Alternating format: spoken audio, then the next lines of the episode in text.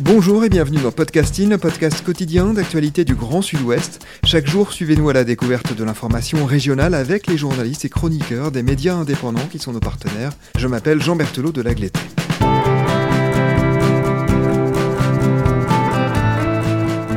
Nous vous présentons aujourd'hui un partenaire qui rejoint pour la première fois l'aventure Podcasting. Nous l'avons évoqué sur les réseaux sociaux, c'est Média Basque que nous sommes ravis d'accueillir sur cette antenne. Et nous nous intéressons en l'occurrence à un édito qui s'appelle Lorsqu'un policier tue une citoyenne. Cet édito, c'est vous qui en êtes l'autrice. Bonjour Goïceder Taberna. Oui, bonjour. Bonjour à tous. Goïceder, vous êtes rédactrice en chef de Média Basque. Nous allons en venir à cet édito dans quelques instants. Mais d'abord, est-ce que vous pouvez nous présenter Média Basque, un nouveau partenaire de podcasting que nous retrouverons régulièrement à ce micro? Alors Mediabasque est un jeune média qui a, qui a été créé en 2015, un média sur Internet, euh, donc mediabasque.eus, et euh, un hebdomadaire papier, euh, Mediabasque l'hebdo. Nous rendons compte de l'actualité du Pays Basque, euh, des sept provinces du Pays Basque, un public euh, qui est euh, essentiellement francophone, même si nous avons aussi une édition en basque qui s'appelle caseta.eus. L'idée, c'est de, rendre compte de, de l'actualité d'un territoire avec ses spécificités et euh, d'amener des questions de société, des questions euh, sociales euh, sur le devant de la scène. Alors dans cet édito, vous évoquez un drame qui a coûté la vie à une femme de 37 ans dans la nuit du 10 au 11 janvier dernier à Bayonne. D'abord, dans quelles circonstances a-t-elle trouvé la mort? Donc euh, cette femme se trouvait dans, dans, sa voiture, dans un véhicule arrêté sur la, la voie de circulation, euh, lorsque les policiers euh, l'ont remarqué. Euh, elle a ensuite démarré sa voiture et elle a, elle a essayé de se soustraire à un contrôle policier euh, avec une conduite, selon le procureur de la République de Bayonne, une conduite dangereuse. Et les, les policiers ont finalement réussi à arrêter cette voiture la dame euh, les aurait euh, insultés. Euh, donc cette dame s'appelle Nathalie Flores, une mère de, de famille de 37 ans. Après avoir insulté les policiers, elle a débarré brutalement sa voiture en percutant le véhicule de, de, police. Elle voulait forcer, semble-t-il, le, le, barrage. Et elle s'est ensuite dirigée vers un policier qui se trouvait devant elle. Il y avait trois policiers, un, un dans le véhicule de police, la voiture de police et deux autres à l'extérieur. Donc, euh, elle a percuté le genou. Euh, voilà, le, le policier n'a pas été blessé. Et euh, le second policier qui se trouvait à l'extérieur euh, a utilisé son arme et a, a tiré deux, voire trois coups, euh, et un mortel, un coup mortel. donc, c'était dans, dans la nuit du 10 au 11 janvier euh, au petit matin à, à 1h10 du matin dans une artère euh, un peu une artère euh, peu peu habitée entre Bayonne et Anglette. C'est la raison pour laquelle sans doute il y a très peu de témoins de cette affaire manifestement. Voilà, euh, d'après euh, les premiers témoins qui se sont exprimés euh, dans la presse, je précise, on n'aurait que des, des témoins qui n'ont vu les faits que après avoir entendu les coups de feu. Donc, euh, qui n'ont vu que, le résultat de ces échanges.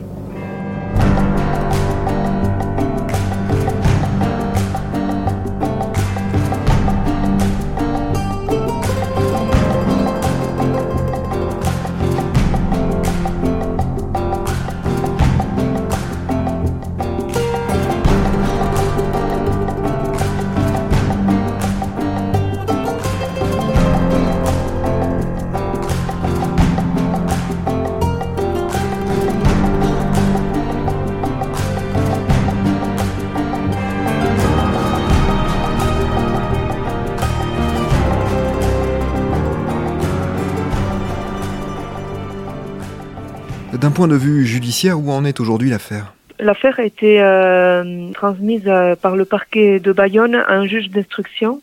Donc une information judiciaire a été euh, ouverte euh, pour euh, chef d'homicide volontaire par personne dépositaire euh, de l'autorité publique. Une autopsie était en cours lorsque le procureur a donné les dernières informations disponibles. Une autopsie en cours et des expertises balistiques dont les résultats ne sont pas connus puisque cette affaire est sous le secret de, l'instruction. Le policier qui a qui a tiré euh, a été placé en garde à vue jusqu'au 12 janvier, donc pendant plus de 24 heures. et a été relâché.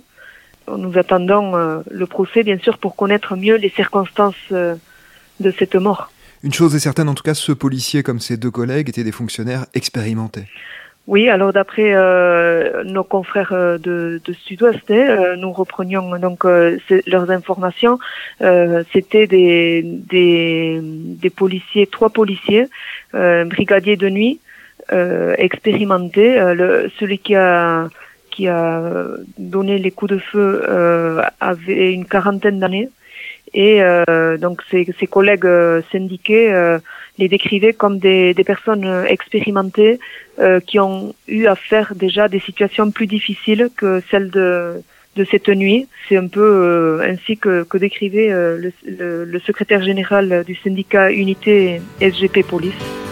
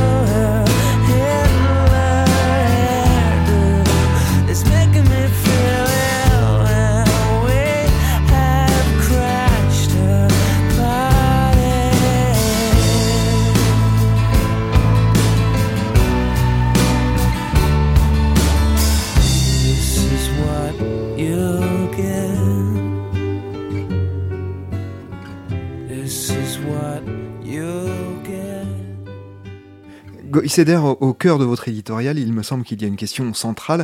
Je vous cite, La possibilité de faire usage de l'arme veut-elle systématiquement signifier la possibilité de tuer? Vous pouvez nous préciser votre pensée sur ce sujet? Alors, euh, cette, euh, ces faits euh, suscitent euh, plusieurs interrogations. On peut difficilement juger euh, de la légitimité du policier à, tirer ou pas, du comportement de, de cette femme. Mais ce qui est sûr, c'est que la loi, il y a une loi euh, dans le code de la sécurité intérieure, permet euh, aux policiers l'utilisation euh, euh d'armes, d'armes à feu, dans des conditions euh, proportionnelles au risque de, de, légitime défense. Mais la question, c'est euh, on peut utiliser ces, ces, armes, mais est-ce que on peut se poser aussi la question est-ce que il faut, cela nous permet forcément de, tuer ou est-ce qu'il n'y aurait pas une autre façon d'agir, une autre façon de, neutraliser euh, les menaces que de tuer? Euh, Nous parlons d'une citoyenne, une citoyenne euh, qui, euh, qui a peut-être enfreint la loi, mais bon, qu'on sache, les policiers ne sont pas là pour faire justice. Donc, face à une menace, euh, euh, même si la personne a enfreint la loi, euh, est-ce que euh, on pourrait pas arrêter différemment ces personnes-là? Et la question peut se poser dans un contexte, parce que je place quand même ces faits dans un contexte, dans un contexte où l'usage de, des armes à feu oui augmente selon les années. En fait, votre édito, il va bien au-delà de cette euh, affaire dont pour l'instant on ne sait pas grand-chose. Hein, c'est ça, vous, vous évoquez notamment un rapport publié par l'IGPN, la police des polices, qui évoquait une hausse de 54% du recours aux armes à feu chez les policiers entre 2016 et 2017.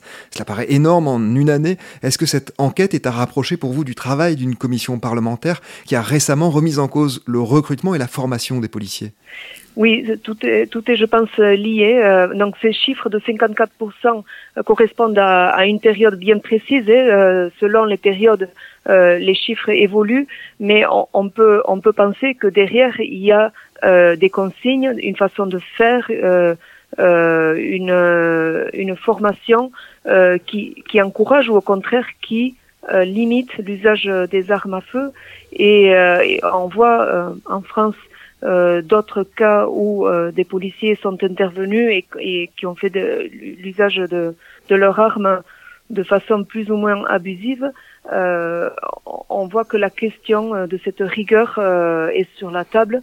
Le plus sain serait que le débat et que les chiffres surtout soient sur la table, puisque l'IGPN a mis beaucoup de temps pour rendre public des chiffres qui étaient demandés.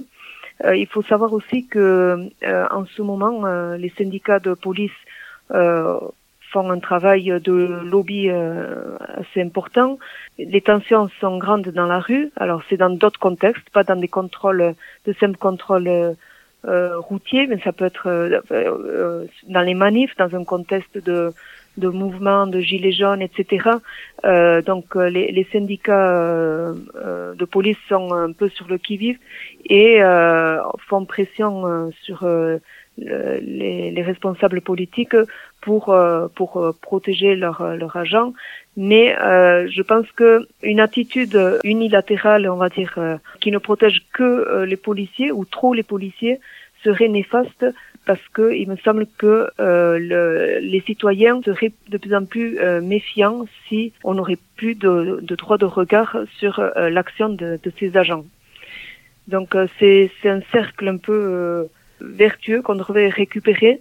Euh, certes, euh, les policiers ont, ont, des missions, ont des, doivent remplir leurs leur fonctions, mais euh, les citoyens ont quand même un droit de regard et surtout, bon, on a, on, on peut je pense, éviter certaines situations euh, extrêmes. Oui, de plus en plus de voix s'élèvent pour dénoncer un problème de violence, comme de racisme d'ailleurs dans la police, un problème structurel et non individuel, ce qui ne revient évidemment pas à dire que tous les policiers sont racistes et violents, mais qu'il faut entièrement repenser un système qui ne les empêche pas suffisamment de l'être. Pour vous, et ce n'est pas du tout incompatible, il faut davantage de transparence et revoir en particulier la nature même de l'IGPN qu'on évoquait un peu plus tôt. C'est bien ça?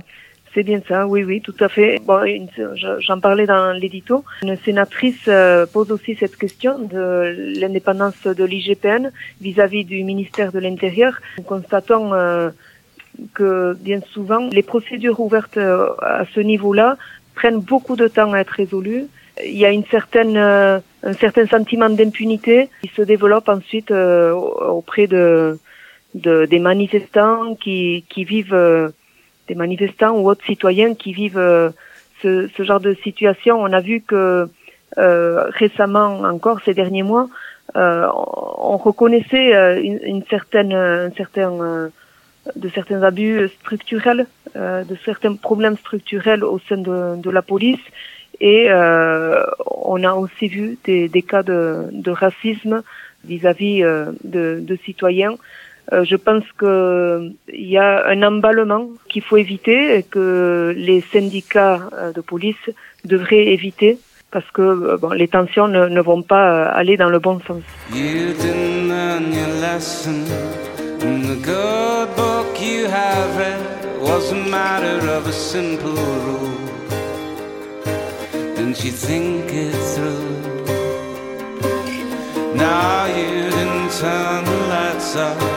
So the cops come rushing in and never ends a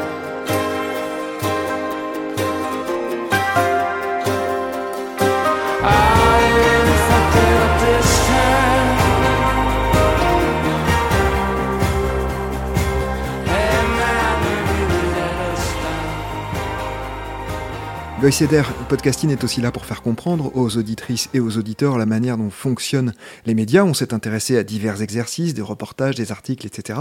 On aborde là le thème de l'édito dans lequel vous donnez un avis.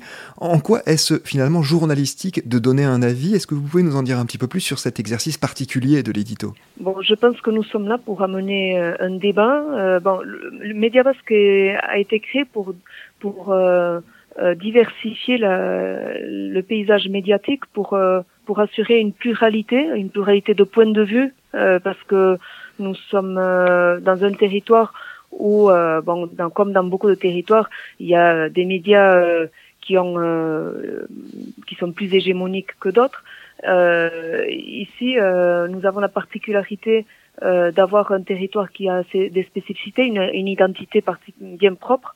Et euh, on pensait que euh, euh, nous devions avoir un média qui, qui rend compte, qui, qui reflète cette, cette identité.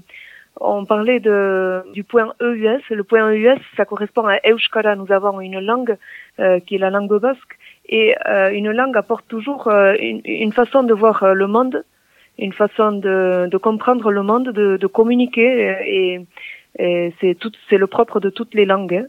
pas que le basque bien sûr. Et donc dans, dans, ce sens, nous nous pensons que nous avons aussi notre point de vue à donner euh, le point de vue depuis notre territoire sur des débats de société qui sont universels ou des débats euh, qui sont euh, propres à ce territoire. Les journalistes, lorsque nous nous rendons compte de, de faits dans, dans, des articles, nous le faisons de façon à être le plus près de, de, de l'actualité des faits. Euh, mais après, il y, a, il y a un temps pour tout et je pense que nous devons aussi prendre le temps de réfléchir euh, et d'apporter des éléments pour ouvrir un débat. Euh, euh, et ça, c'est le rôle d'un éditorial. donc voilà, nous nous nous nous, nous, apportons un point de vue sur, sur les, faits d'actualité. Merci beaucoup, Goïseder Taberna, d'être venu à notre micro évoquer votre édito qui s'appelle Lorsqu'un policier tue une citoyenne. Il est à retrouver sur le site dont vous êtes rédactrice en chef, Média Basque, notre nouveau partenaire. C'est la fin de cet épisode de podcasting. Production Anne-Charlotte Delange, Juliette Chénion, Lisa Feignet, Mathilde Deleuil et Marion Ruot. Iconographie Magali Marico. Programmation musicale Gabriel Taillem. Réalisation Olivier Duval. Si vous aimez podcasting, le podcast quotidien d'actualité du Grand Sud-Ouest, n'hésitez pas à vous abonner, à liker et à partager nos publications. Retrouvez-nous chaque jour à 16h30 sur notre site et sur nos réseaux sociaux, ainsi que sur ceux des médias indépendants de la région qui sont nos partenaires. Retrouvez-nous aussi sur toutes les plateformes d'écoute, dont Spotify, Apple Podcast ou Google Podcast. C'est l'actu dans la poche.